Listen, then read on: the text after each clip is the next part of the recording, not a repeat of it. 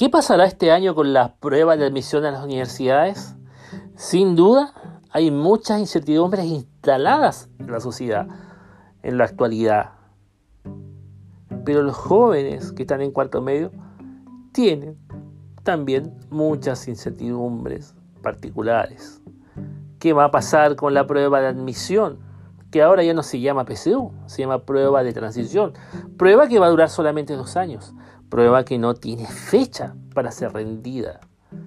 Prueba que aún no abre sus inscripciones. Prueba que no conocemos del todo, porque recién ahora, hace muy poco, a finales del mes de junio, los organismos técnicos a cargo de esta prueba están liberando algunos datos respecto a la misma. ¿Qué pasará con todo esto que hemos mencionado? Es algo que vamos a ir dilucidando en este podcast denominado Que estudia radio. Y eso es una certeza.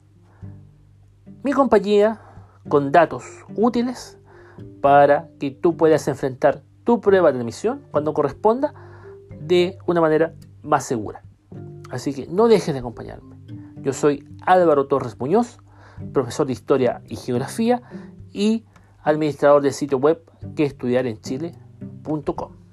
Nos estamos escuchando.